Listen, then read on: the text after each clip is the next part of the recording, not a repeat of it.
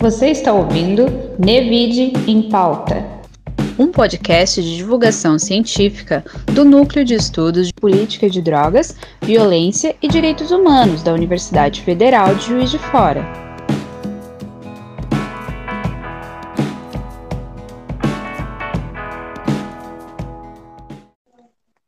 Então vamos começar aqui mais um Nevi de Pauta, tá? Cumprimento a todos e a todos que estão já conectados aí. Eu queria informar mais uma vez que o Nevid em Pauta é um projeto do Núcleo de Estudos né, de Política de Drogas, Violência e Direitos Humanos. A gente tem como objetivo nesse projeto né, a divulgação científica e nós temos outras ações também nesse projeto, que além das lives, é a produção de podcast, cartilhas e outras ações voltadas para a difusão do conhecimento.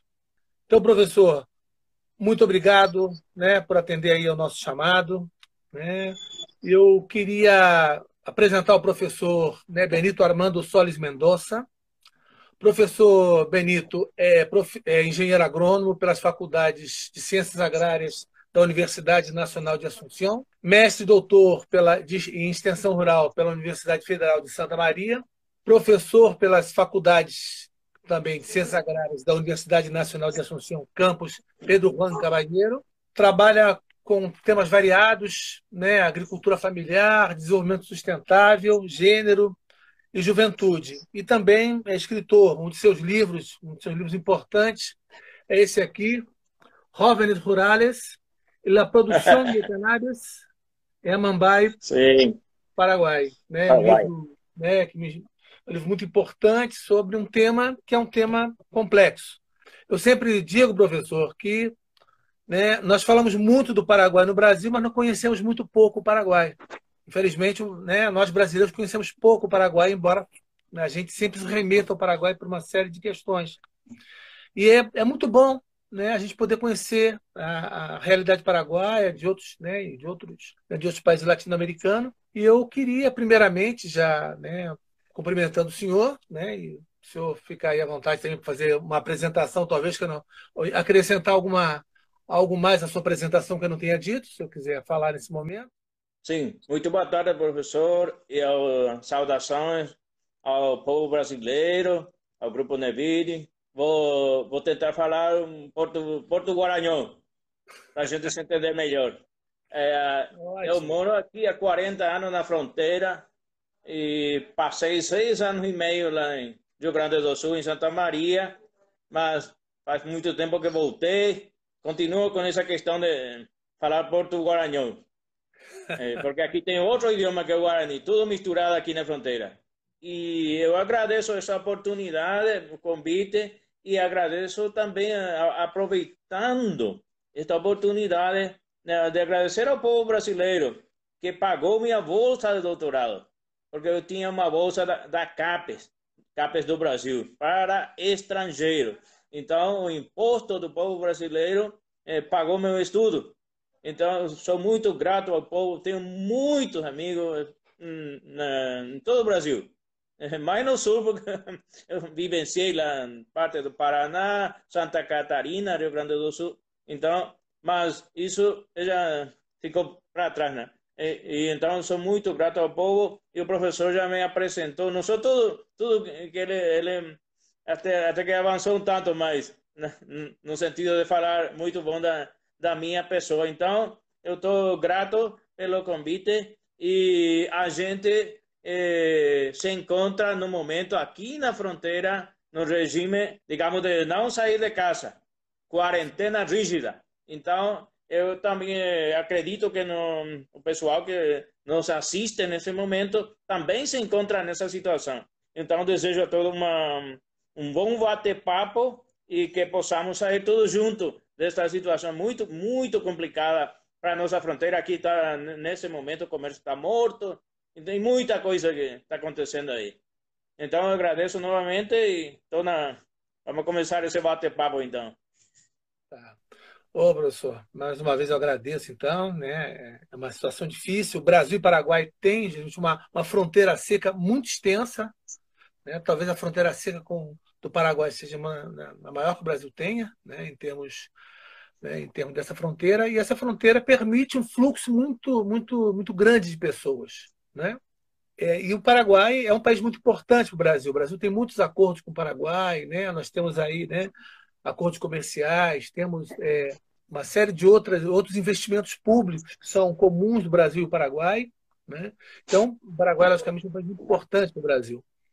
Mas tem uma questão que você sabe que eu estudo há muito tempo, a questão dos plantios ilícitos, assim como professor. Então, é um tema que eu gostaria né, de, de a gente começar conversar hoje sobre isso, além de outras coisas. Né?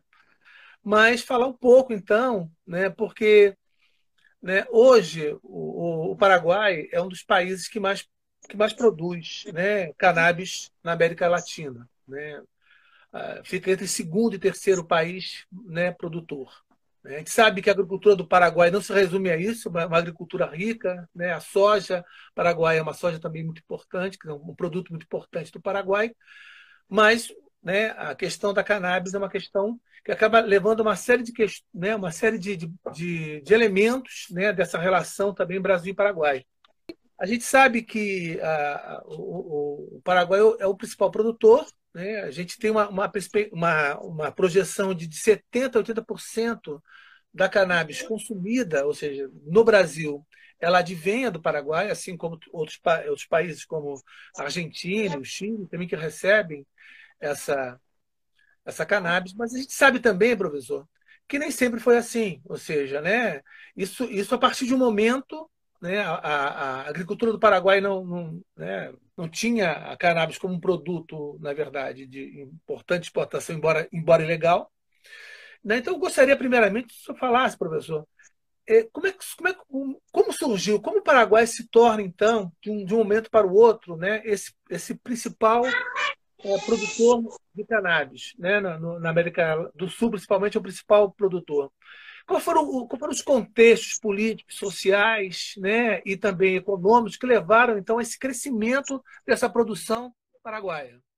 É isso. Professor, eu gostaria de, de começar falando e dizer de que Pedro Juan Cavalheiro, que é a minha cidade, é fronteiriça com Ponta Porã, Mato Grosso do Sul. E a cidade se encontra em torno de 700 metros do nível do mar. Estamos numa, o pessoal aqui fala numa meseta. Não é altiplano porque altiplano seria muita altura, tipo Santa Cruz, que é altiplano. Então, a gente se encontra numa meseta. E o solo aqui é predominante o lato solo vermelho, na classificação brasileira de solo. Então, partindo um pouco da, da questão histórica, um pouco, historiando um pouco a questão da, da chegada do cannabis no Paraguai como um cultivo de, de alternativa e muito muito poderoso no, no momento. Mas tem um livro publicado por um historiador paraguaio novinho do ano passado e aí ele comenta eh, que quando foi nomeado pelo, pela coroa espanhola um governador de, de sobrenome Fria lá em 1619 ele foi nomeado governador da, da província do Paraguai na época. 1619. E aí ele se preparou, chegou o dia de, de, de vir para a Sul-América, 1620, 20, já passou um ano. Aí ele recebeu uma, uma que falava um decreto da coroa, uma cédula real. Aí ele recebeu uma ordem especial de, de introduzir semente de gengibre, de pimenta e de cânhamo. Então, historiando um pouco, podemos falar que eh, a chegada do cânhamo em si no Paraguai é de muito, muito tempo. Mas a questão problemática, digamos, porque aí veio a Convenção Internacional de, 61, que sobre estupefacientes, drogas e companhia, surgiu e em base a isso, 61, 72, surgiu a primeira lei paraguaia que regula a questão de drogas no país. 1972, uma lei de número 357, atualmente já não está vigente, foi trocado, mas aí começa, e aí vamos chegando ao período, digamos, de, de 60, 1960, 50, fim de 50, 60, começa a questão que o Brasil conhece, a modernização é, do, dolorosa que fala o Graciano, e aí tem outros sociólogos brasileiros comentando isso. Essa questão também aconteceu no Paraguai. Começa a modernização do campo, mas a questão fundiária de base não, não aconteceu nada de modificação. Por isso que a denominação de dolorosa e tudo isso. É, modernização conservadora. E aí chegamos até 1988. Aí surge a Lei 1040 no Paraguai, que penaliza o tráfico de, de droga. Antes do surgimento desta lei eh, 1340, não havia problema. E as, eh, tem muita lenda tratando de, de explicar. A ideia não é de, digamos, eh, de falar que essa lenda é mais verdade, mas tem a lenda de que pessoal que chegaram da Colômbia com semente, provaram primeiro com a, a coca, que não deu certo, aí passaram para cannabis. Tem outra lenda que fala de que tem um avião partindo do Brasil que caiu aqui perto de Pedro Juan e que tinha semente, que o pessoal coletou, pegou essa semente, foi tratando de conhecer eh, qual era a semente, de que planta, e aí alguns deles, inclu inclusive, levaram no Brasil, identificaram que era cannabis. Aí começou, segundo. Mas um, tem outro relato que também tem muito sentido, no sentido de, valga essa redundância, no sentido de que teria chegado aqui na região com a migração japonesa. Porque aqui temos uma migração muito forte de, de japoneses e muito vinculado até agora com a agricultura, com a agricultura, agora com a soja. Uhum. Inclusive, antes de 88, antes do surgimento dessa lei, diz que a polícia parava o pessoal levando maconha. No carro uhum. dele, no, na caminhonete, né, assim. e aí o pessoal, a polícia pergunta, o que que está levando? Estamos levando alfalfa japonês. E aí vai. Então, é, então, aí começa tudo. Com a, com a proibição, com o surgimento dessa lei, complicou a questão, por um lado, porque aí o proibido todo mundo quer fazer. Aquele que é proibido, todo mundo quer fazer. E ainda na década de 90, final de, na década de 80, início de 90, começou a crise da agricultura familiar paraguaia com a crise do algodão. O único cultivo que dava renda e ocupação ao pessoal que mora na zona rural paraguaia era o algodão.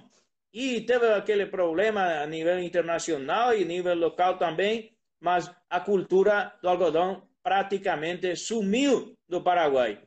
E aí tem uma dívida grande do Estado paraguaio até agora não conseguiu um cultivo, uma cultura que substitua um, um, o algodão no sentido econômico e social. Essa é uma, digamos, um, um resumo para chegar até o nosso dia. E, mas aí, quando começa realmente esse aumento da produção né, aí no Paraguai? Aqui na nossa cidade, partindo daqui a 20 quilômetros, tem uma, uma comunidade que eu vou ter que dar o nome, denominada atualmente Fortuna. Fortuna, diz que aí que começou o cultivo. O pessoal já começou, e, isso, isso em torno de, na década de 80. E aí, no, é aí, e aí que aparecem famílias assim muito ligadas com... Teve também na, na, já na década de, de 60, a, a CAF se instalou no, no, no nosso departamento. É o Paraguai não tem não não está dividido em estado, está dividido em departamento. Uhum. Então, quando eu falo para pessoal que nos assiste nesse momento, quando eu falo departamento, tem que entender que estou falando de, do estado. Então, o departamento de Mumbai se instalou aqui uma a companhia americana de fomento econômico com a cultura do café eles começaram a derrubada das florestas da, aqui da, do departamento de Mambai. Começaram, e aí diz que veio, eu não lembro isso, é, é, diz que veio, um, quando eles instalaram o café, muitas hectares, veio uma geada forte, queimou tudo desistiram, eles desapareceram, eh, se foram todos, desistiram, e aí, aí que começou a cultura do cannabis para, digamos, para ocupar essas, essas terras que o pessoal do café preparou. E aí, isso, e aí vai. E, mas o problema, a questão mais problemática ainda começou com a crise do algodão. 94 para adiante. 1994, muito, muitas pessoas. Eh, hoje, de manhã, de madrugada, eu fui com, com um amigo, 64 quilômetros dessa cidade aqui. Fui pegar uma amostra de solo e ele me comentou, so, somente naquele, naquele lugar, agora no momento, ele me falou, aqui tem nesse momento seguramente 400 pessoas, jovens, principalmente, trabalhando na, na roça, na, trabalhando exclusivamente na cultura do cannabis. E isso é um dado, dado que ele me, me, me, facilitou assim, sem, sem que eu perguntasse para ele. Esse, esse dado aí é de hoje. Então, é, tem muita, muita gente vinculada com a cultura do cannabis na fronteira. E a nossa fronteira aqui é, é mais de 200 quilômetros de fronteira seca, seca. A fronteira do, do Paraguai com o Brasil é, mais, é maior em quilômetros, mas seca, seca é em torno de 230 quilômetros. Cobrir tudo isso com pessoal de, de controle é muito, muito complicado, muito difícil.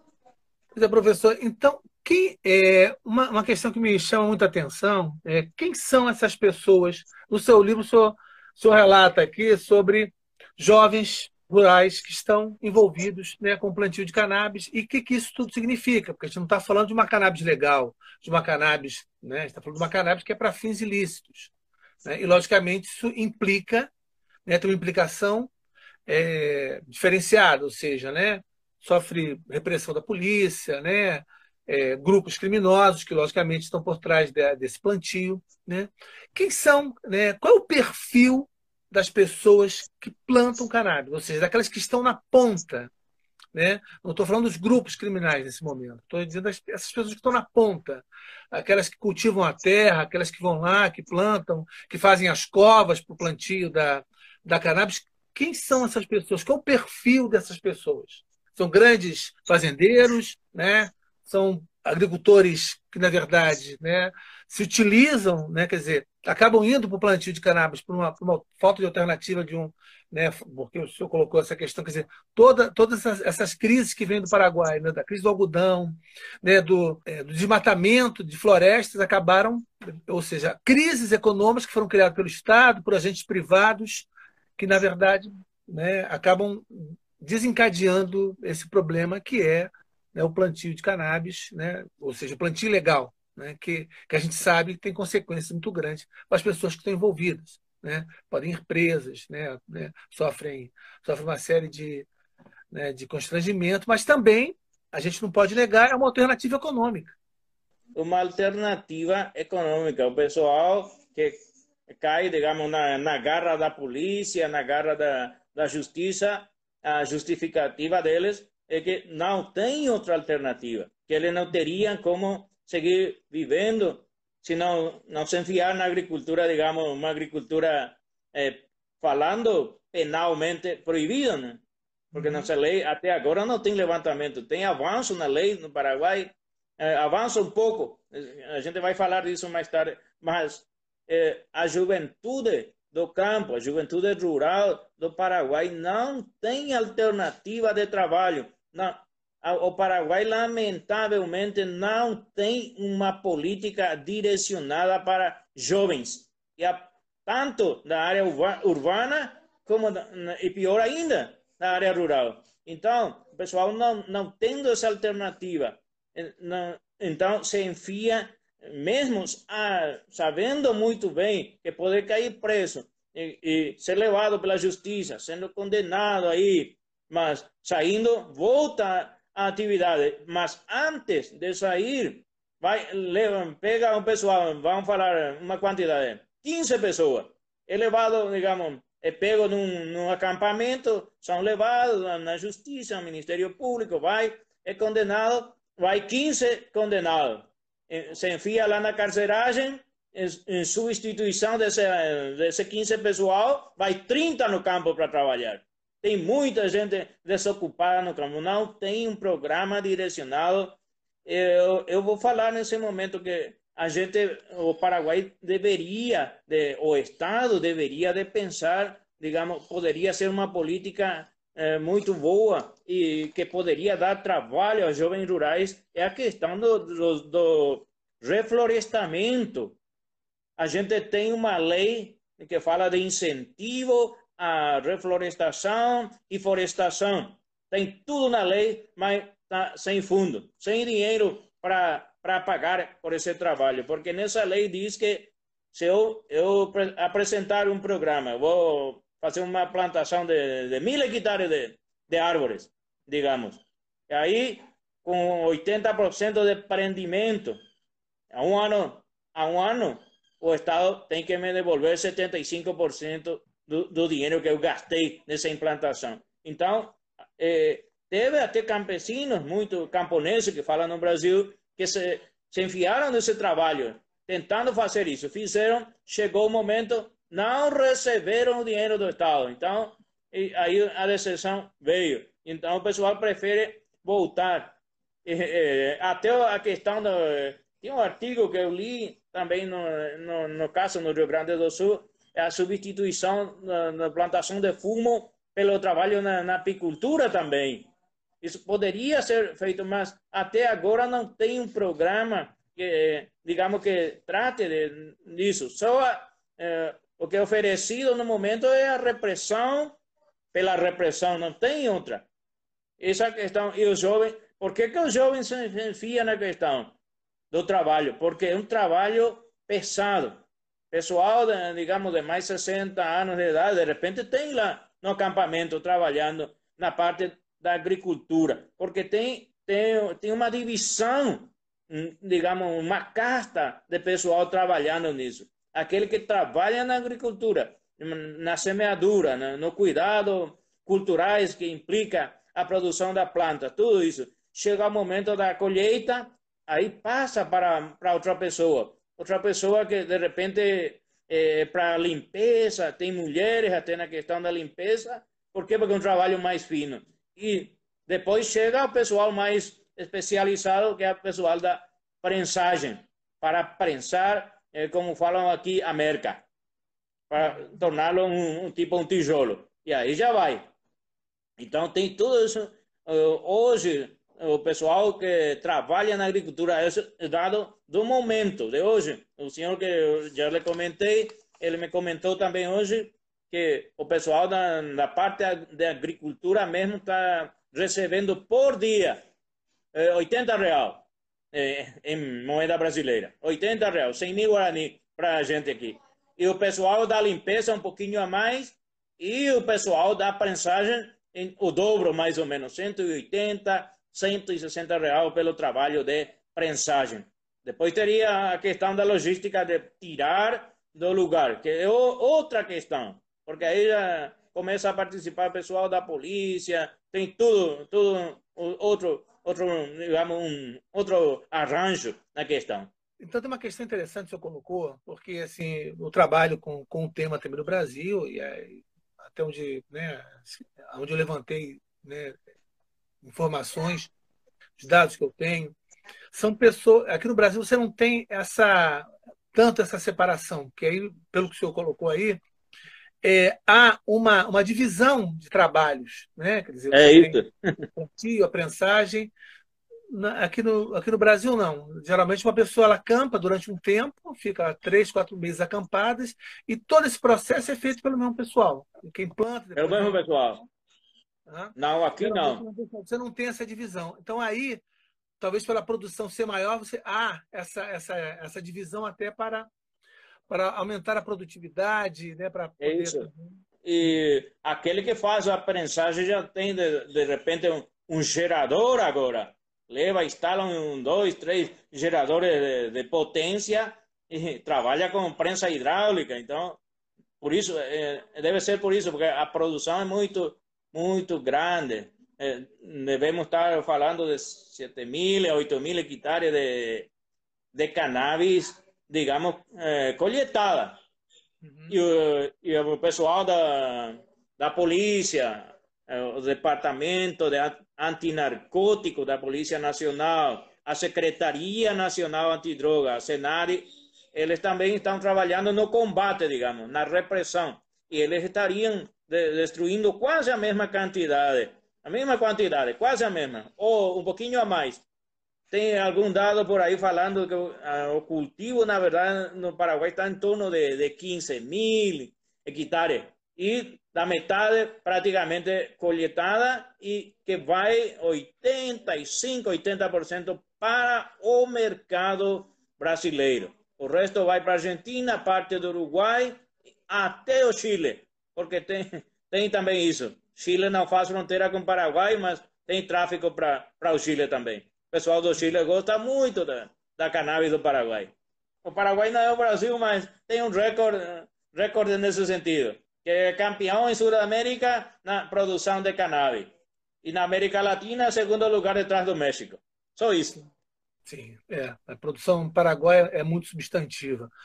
Professor, é, tem uma questão assim, que me chama a atenção, porque é, nos últimos anos, não só agora, né, no atual governo brasileiro, mas já no, no governo anterior e até em outros governos né, passados, há, há, uma colaboração da Polícia Federal do Brasil né, com a Senad no combate. Essa é uma estratégia geralmente muito utilizada, uma estratégia antiga, que foi a estratégia que os Estados Unidos sempre utilizou para países como o, o próprio México, Colômbia. Bolívia, Colômbia. da Coca, Colômbia, hum. recentemente, hum. comprando Colômbia, que é né, como não consegue trabalhar, como não consegue fazer um, ter uma política né, consistente né, de educativa né, e também uma política voltada principalmente para a redução de danos, né, para diminuir, é. por exemplo, o uso problemático de substâncias psicoativas. Quer dizer, você vai combater o problema na produção, no caso específico né, de, de, de, de substância psicoativa produzida a partir de plantas. Né, o caso da coca, né, o caso da plantação de, de papoula, plantação de, de, folha de coca e também de cannabis. Quer dizer, o Brasil acaba repetindo né, um modelo que a gente sabe que é um modelo né, que não deu certo no momento, você investe muitos recursos, né, você tem um impacto muito grande na região onde você, você tem essas ações, né? O caso, por exemplo, da Colômbia, a gente sabe que o, a Colômbia, o plano Colômbia, né, foi um plano né, que tem consequências Sim. sociais muito muito graves para aquela região, né, assim, por causa do, do, do uso do, do né, de, de, determinados né, produtos químicos, né, que são que tinham é, né, muita, que eram produtos químicos que tinham que eram muito ruins para o organismo humano, né? Você tem casos de crianças que nascem sem cérebro e, outra, e outras questões, né? Também ah, os produtos químicos são utilizados para, né, para a erradicação de plantios. Muitas vezes eram produtos químicos que, que plantavam outras, outras plantações legais, como de arroz, bom, etc, etc. Você tinha uma, uma consequência social, principalmente nas regiões onde tem. E a gente sabe que a, que a erradicação aí não é, é uma erradicação manual, não é uma erradicação é, química, mas tem consequências muito graves. E, e outra consequência disso é que, geralmente, você por mais que diminua a produção durante um tempo, você não, não tem uma, uma durante um tempo mais largo, essa produção volta ao, ao, estágio que era, ou às vezes até maior. É, parece, né, pelo, pelo que eu observo aqui no Brasil, que essa estratégia do Brasil, até de, de, de investir recursos, né, não sei se ela é exitosa.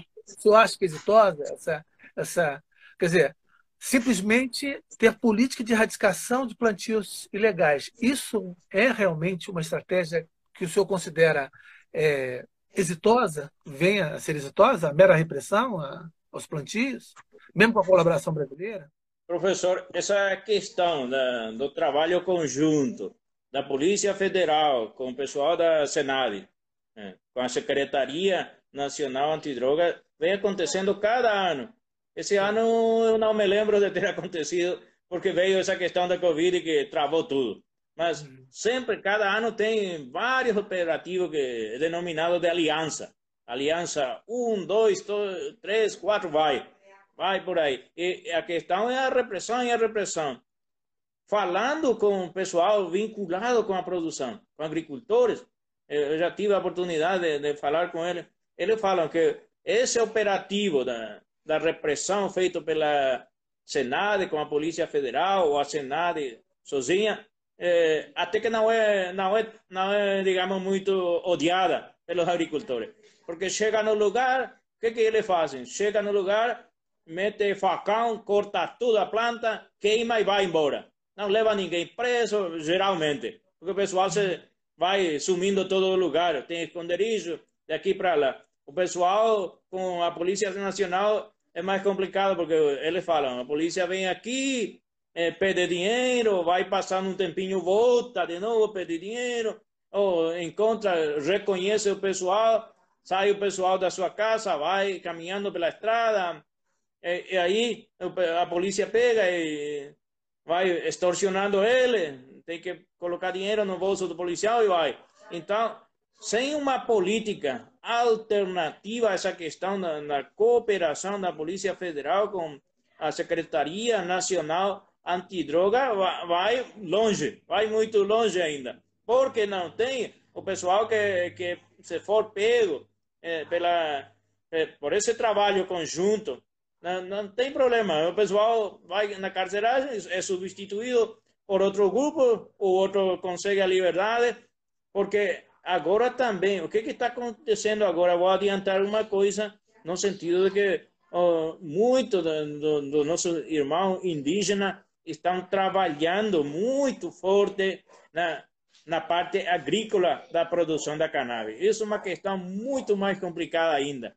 Já teve morte de. Uh, o sábado fez oito dias que teve três indígenas mortos. Uh, e tem fotos aqui, eu tenho fotos deles que estavam, digamos, de lado de uma prensa. Então era uma questão de bem, bem vinculado com e, e a questão da, dos indígenas é muito complicada no sentido de que nossa lei de povo indígena eh, do Paraguai eles têm regalia na lei penal.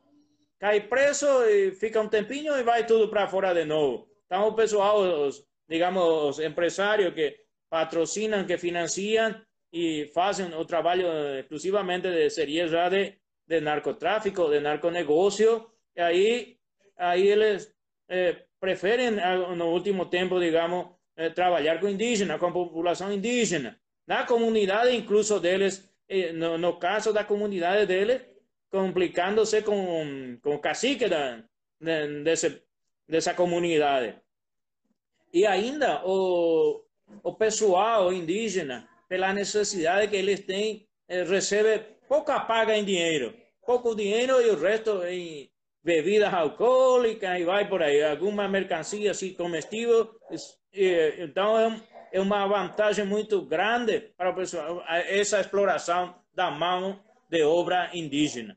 Então, eh, para concluir essa parte, eu falo de que essa aliança da Polícia Federal com a nossa Secretaria de Antidrogas vai longe porque não tem, no fundo, não tem uma política de alternativa para tirar o pessoal de forma definitiva dessa atividade que na lei é proibida. Ô, professor, tem, um, uma pergunta aqui do IOS 18, 24, 22, né? e aí é interessante porque em cima dessa pergunta vou passar por um outro momento aí da nossa, da nossa, da nossa conversa, ele pergunta se no Paraguai vislumbra-se uma produção que leva em conta o mercado farmacêutico, cultura de exportação. Né? E, e eu aproveito, né, pra, aí para pode responder isso um pouquinho mais à frente, mas é para falar sobre a questão. Recentemente, né, no Paraguai, foi é, houve uma regulamentação, uma regularização da questão da cannabis medicinal. Depois eu queria perguntar, eu queria aprofundar um pouco mais sobre essa relação de que né, o Paraguai hoje é o principal né, produtor, o segundo maior produtor de cannabis da América Latina. É, e aí você tem, como, como o senhor colocou, eu também é uma coisa que eu penso, né, que é como né, essas pessoas que hoje estão na ilegalidade, como trazê-las para a legalidade. Né? Será que a produção uma, da cannabis medicinal não poderia trazer essas pessoas para, a legalidade? Né? Mas primeiro que o senhor falasse um pouco sobre a questão né, da, da lei. Como é, como é que essa lei para. Vamos da lei. Bom, é. vamos, vamos começar então.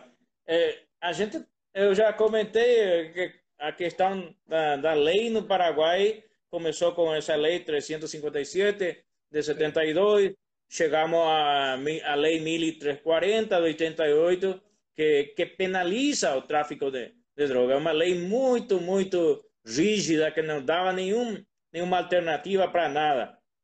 E também a nossa Constituição atual, no seu artigo 71, fala disso, que o Estado vai combater o narcotráfico em todas as suas formas, vai por aí. E, e aí fala justamente que o uso medicinal e científico será regulamentado perante uma lei. E agora o Paraguai tem essa lei. Saiu em, no, no finalzinho, dia 20, se não estou mal recordando, saiu o presidente Carter. Na época, ele assinou essa lei, colocou em vigência a lei dia 27 de dezembro de 2017. Lei, a lei é o número 6007. 6007 de 2017 e regulamenta, cria até uma comissão para tratar isso e depois essa lei foi regulamentada novamente por um decreto, o decreto regulamentário 9303 do ano de 2018. E aí, aí passou outra, uma nova resolução dentro do Ministério da Saúde. A resolução é a 433. E aí fala da, da questão, de, mas eu falaria que essa lei considera que o Paraguai termina lá na redondeza de Assunção. Essa é a questão. A lei diz em algum artigo, diz que somente laboratório situado na periferia, na zona central de Assunção, teriam condições ou autorização. Agora está saindo alguma licença, acho que temos cinco laboratórios com licença para tratar de produzir o óleo de cannabis, aceite de cannabis, como falamos aqui. Então, esses laboratórios são grandes laboratórios. A ideia de, pro, de produzir era de que se possa ser proveída, digamos, o, o óleo de cannabis para o pessoal sem dinheiro que, que precisava para o tratamento de filhos, com epilepsia, tudo isso. Mas até o momento não se deu essas condições. Tem, tem na regulamentação tem muita coisa assim técnica muito muito muito exigente que é muito difícil e ainda essa questão que fala que solamente somente somente laboratórios na redondeza de Assunção poderiam ser autorizadas e aí Aí entramos, entra a farmacêutica, a empresa, digamos, farmacêutica muito grande de novo. Então, eh, a ideia era, era, digamos, a provisão de, de aceite gratuito, mas isso não aconteceu, nem, nem vai acontecer com essa questão. Agora, agora tem no, no Parlamento do Paraguai um projeto de lei muito semelhante à, à lei uruguaia, no sentido que permita que uh, se, eu te, se, se a pessoa, mãe ou, ou, pai, que tenha filho com problemas de saúde, perante um, um reconhecimento médico que receba autorização do Estado para sua plantação na, na, no quintal da casa dele para a produção de remédio na, na, sua casa, na forma não, não precisando de, de um trabalho de laboratório. Mas isso está em projeto. Ah, o avanço da, da lei que permitiu a lei 6007 não se não se não se vê, não, não tem resultado até o presente momento pela, pela questão que eu falei, está na mão de, de grandes empresários farmacêuticos e ainda reduz o Paraguai só na redondeza de Assunção seria para o Brasil seria somente o Distrito Federal. Sim. Essa é uma questão do, do avanço. Avançamos, é, foi saiu a lei, mas o avanço na prática é muito, muito pouco. Continua só na, na repressão e só na repressão. Falando de repressão, no final do ano passado, num trabalho de operativo da Aliança, caiu um helicóptero aqui na, na nossa cidade. Caiu em cima de uma fábrica provocou um incêndio tão grande que quase matou todo um bairro. O pessoal saiu todo o bairro, deixou a casa, mas por uh, uma bênção de Deus que não, não, ninguém morreu. Isso é uma, uma questão também. Um helicóptero muito, muito velho, acho que era da Primeira Guerra Mundial. Muito velho. Aí, aí vamos. Tá. Professor, e o senhor acha, então, que. É, porque tem uma questão que se discute, né? Isso, isso, tem, isso tem já se discutido nos Estados Unidos, que é a questão da, compensa, da compensação. Né? Uma possível, né, um possível é, quadro né, de legalização, não só do uso do uso né, para fins medicinais, mas para uso adulto, né, uso recreativo, como alguns chamam, né, seria possível, então, né, você ter uma produção, uma produção legal. E aí, nos Estados Unidos já se fala de, de uma compensação para as pessoas que foram, inclusive, criminalizadas por causa, por causa de uma lei, né, criminalizava o plantio, pessoas foram condenadas, pessoas que, né, que viveram, inclusive, né, de, uma, de uma maneira né, marginalizada, porque no caso né, desses plantadores hoje do Paraguai. O senhor consegue vislumbrar, pelo que o senhor, pelo que o senhor colocou, e parece que não, mas o senhor consegue vislumbrar um, né, um cenário em que essas pessoas pudessem né, ser né, trazidas para a legalidade, no caso de uma, uma produção mais larga, né, maior da, da, da, cannabis, não para fins, né, para fins ilícitos, como é hoje, ou seja, que a lei enquadra como ilícito, mas principalmente para para fins medicinais, terapêuticos, né? Sim. Eu, eu tenho uma, eu vou colocar uma questão bem, bem pessoal que eu enxergo, digamos, do, do meu ponto de vista. Ponto de vista, e depende da vista do ponto, como fala Bourdieu. Esse ano, em março, agora que passou, a, a ONU deveria de estar tratando um pedido da, da OMS, da Organização Mundial da Saúde, sobre a questão de trocar o status de, do cannabis, levar para o status 1 do, do 4. Sim. Porque no 4, no 4 ele, ele, é, a cannabis é considerada uma muito, muito nociva para a saúde humana. Então, e essa questão não aconteceu e eu acho que não acontece mais esse ano. E no caso paraguaio, a proibição com a lei 1340. E aí eu, eu vou citar de novo a fala do professor Gilberto Velho, antropólogo brasileiro muito conhecido no Brasil. Ele fala justamente que a proibição, que que gera? Primeiro, é uma questão de uma violação do direito humano, na questão de, de proibir uma coisa. Se eu quiser morrer, digamos, com overdose de uma determinada droga é uma questão minha. E isso que ele coloca. E segundo momento, ele diz que fortaleça as asas do narcotráfico. Aí, essa questão da proibição.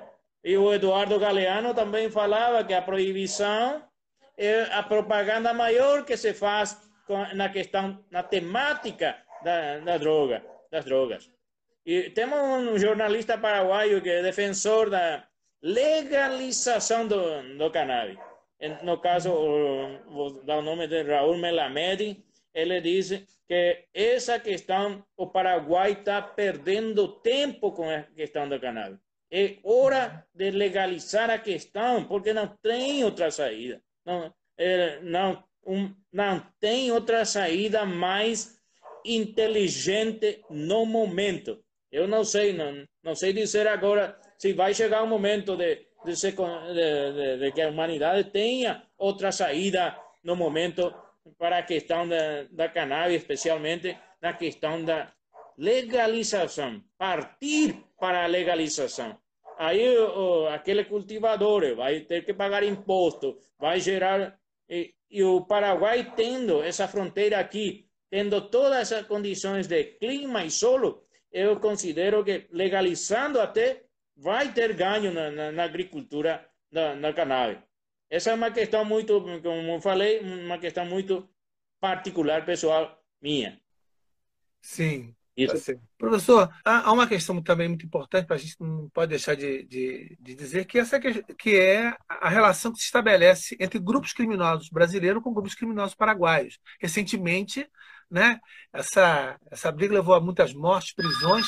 O Brasil tem um número de, de pessoas presas, né? Por, o Brasil tem, tem muitas pessoas, criminosos brasileiros, que estão presos no Paraguai. Essa questão hoje é uma questão muito, muito forte aí na região também, né? Como é que o senhor avalia isso? Quer dizer, hoje, cada vez mais, grupos criminosos brasileiros que tentam controlar o mercado não só né, de cannabis, mas de outras drogas aí no Paraguai, inclusive utilizando o Paraguai como muitas vezes como como rota né, para levar outras drogas para, para outros destinos. Sim, é isso. a fronteira já falamos da, já falei da peculiaridade da fronteira, que é uma fronteira seca, atravessa uma rua, está lá, daquele lado atravessa a rua, está no Paraguai, eu atravesso a rua, estou no, no lado brasileiro. Agora mesmo, aqui na, na, nossa cidade, não posso porque tem um arame aí colocado pela questão de controle de Covid. Mas uhum. é, é, uma. E isso é bem verdade. Os grupos né, de, de narcotráfico dentro do, do próprio Paraguai, no interior do Paraguai, está muito, muito bem, bem posicionado, digamos. E trabalhando. Eh, especialmente na questão de recebimento, utilizando o Paraguai como rota de tráfico de cocaína, que vem da Bolívia, Peru e Colômbia, e aí vai, vai passando para o Brasil. Então, e aí aconteceu no final do ano passado, teve uma liberação, o grupo do, do PCC eh, liberou um, um preso, um paraguaio, na verdade, mas eh, diz que era o chefe da, do PCC aqui na, na região, e ele foi liberado de uma carceragem. Hum, o sobrenome dele é Samura. Ele, ele foi liberado, teve morte de policial, teve uma bagunça muito, muito grande. E aqui a 100 quilômetros, onde mora minha mãe, também teve uma morte nesse dia de, de pessoal. Uma questão também que os a questão da, da produção. O que está acontecendo? O que, que acontece? O pessoal invade eh, uma reserva florestal invade essa reserva florestal, derruba, aí já, a derrubada é penada na lei, a invasão é penada na lei, vai, e, o pessoal, os donos da propriedade, geralmente não faz, não faz nada, porque chega um momento que o pessoal abandona esse lugar e o, os donos colocam semente de pastagem aí, colocam animal aí, então indiretamente é beneficiado por essa questão também. Tem tudo toda essa, essa problemática, então é muito, muito grande. Mas a questão do, da, dos grupos permeia todas as nossas instituições, policial, judiciário e política. Tem deputados que foram financiados pelo, pelos grupos, tem, tem juízes vinculados com grupos e policial eh, quase todo, 90%, digamos, 99%. Essa é uma questão eh, as nossas instituições. Agora, o pessoal aqui do Paraguai está falando: a gente não vai morrer pela Covid, mas vai morrer pela corrupte. A corrupção nas nossas instituições é um lastre muito, muito grande. O pessoal roubando e roubando com o dinheiro do povo que foi autorizado para utilizar no combate do vírus, no, no caso. Então, e a questão do, dos grupos financiando eh, campanha política. Agora, por, por uma sorte, eh, saiu uma lei que controla esse gasto de campanha. A gente não tinha nem lei nesse sentido. Agora tem, mas vamos, vamos saber agora. Esse ano a gente deveria de eleger prefeitos, mas não vamos ter. Foi para o ano seguinte, para 2021. Sim, a eleição de prefeito de 2020 vai ser feita em 2021. Assim como a Olimpíada do Japão, Tóquio. Ou seja, né, há uma relação muito forte né, de, de grupos. Né, muito, muito forte. Acrescentando um pouco nesse sentido, agora também temos uma nova lei que criou uma nova instituição, porque o Ministério Público, digamos, eu, o, o, muito conhecido no Brasil e no Paraguai, o Jarvis foi Jarvis Jiménez Pavão foi extraditado para o Brasil. E ele tinha um monte de propriedade, muita propriedade, tanto na cidade quanto no campo. É, pecuária, toda essa parte de. Ele não se enfiou na, na questão da, da, agricultura, mas pecuária sim. E agora, ah, por lei, temos uma nova instituição que se chama Senavico Secretaria Nacional de, de, de, de Bens incautado. E já tirou de, muita propriedade de, dele de, e de, de outros, de, de Cabeça Branca, do, do, do, do Galan e outros. que foram todos para o Brasil. Alguns foram extraditados e outros, um, digamos, caíram no Brasil, na praia, por aí. Então, essas propriedades, tem muitas propriedades que o Estado, numa, numa fala, recuperou. Está na mão do Estado. Mas, até o momento, não foi feito nada com essa propriedade. Então, tirou de um e colocou na mão de outro. E agora, praticamente, está na mão de, de qualquer um. Não está cumprindo, não dá cumprimento ao fim que se esperava. Eu acho também que essas propriedades deveriam de passar, na, na verdade, na mão do, do, do que seria o, o INCRA no Brasil e destinar para a reforma agrária. Já que tem muita gente sem terra, que não, que não tem lugar para plantar uma mandioca, um feijão, por falar assim. Então, temos tudo isso. E no, no caso do Paraguai, estamos, temos só para fazer, tem muita, muita coisa que devemos de fazer. O Estado tem que fazer. Essa é uma situação que nos encontramos agora no momento. Essa lei é muito nova do Senavico, mas até agora não fez, tirou do pessoal porque eles foram embora para o Brasil e tirou deles, mas o fim aí não não não está cumprindo o fim que se deveria de dar a destino a essas propriedades. Você já colocou aí como uma, uma, uma opção importante, ou seja, né, no caso específico do Paraguai, enfrenta uma série de problemas por causa né, do plantio ilegal. Quer dizer, a liberação, ou seja, a liberação da maconha, né, quer dizer, a descriminalização, liberação de drogas seria uma, uma alternativa fundamental. O senhor até colocou, o senhor foi até mais além, e falou assim: nós não temos outra alternativa. A quem interessa manter ainda a proibição no Paraguai? Sim, só complementando a minha pergunta, porque, como o senhor colocou, os indígenas né, são, são explorados, né, recebem muitas vezes apenas a, a, né, a sua seu pagamento em bebida alcoólica. Né? Os jovens né, são presos, são substituídos depois por outros. Né? Nós estamos falando, logicamente, de um mercado ilegal, né? de um plantio ilegal, estamos falando dos benefícios que a cannabis traz. Né? E aí, né, aí o senhor coloca também uma questão importante, ou seja, né, nós temos uma lei, quer dizer, é uma lei, mas que, né, que praticamente é uma lei que não, não vai beneficiar a maioria das pessoas que necessitam, por exemplo, do óleo, né, da, do, do, da cannabis na, sua forma, na sua forma medicinal, né, seja com THC, com, né, com CBD né, e outros canabinoides, né, ou seja, né, o, o Paraguai né, faz uma lei, mas que é extremamente restrita, embora seja até mais ampla que a do Brasil. O Brasil nem isso, não temos nem podem produzir, né, quer dizer, você tem uma lei. Agora, é, tem uma questão fundamental, pessoal, mas apesar disso tudo, apesar da importância que talvez a cannabis, enquanto produto agrícola legal, importante para o Paraguai e para outros países, né, por que, que não se né, legaliza né, a maconha e outras drogas né, no Paraguai e em outros países? Né? A legalização das drogas, eu já falei, eh, citando um pouco o Gilberto Velho, né, ele fala justamente isso, que devemos, deveríamos, a humanidade toda, pensar numa legalização e partindo da cannabis, que seria mais fácil. E aí, legalizando a cannabis, vamos partir para outro, outro tipo de, de droga, mais complicada não, não falar. E, e no Paraguai, a quem que interessa essa questão de, de continuar com a guerra? Interessa para aqueles que vão, digamos, vender combustível para o Estado. Eh, por un lado, vamos a vender pesas de, de camionetes, de helicópteros, no sé qué, para, para o Estado. E aqui estão, então, os políticos estão tudo enfiados. Eh, se, se fala que, no, para, eu falei, eh, não utilizei o termo, mas agora vou usar o termo, utilizar o termo de cleptocracia. O Paraguai é manejado por um grupo, grupo de cleptômanos, de ladrões no poder. É, é pura realidade.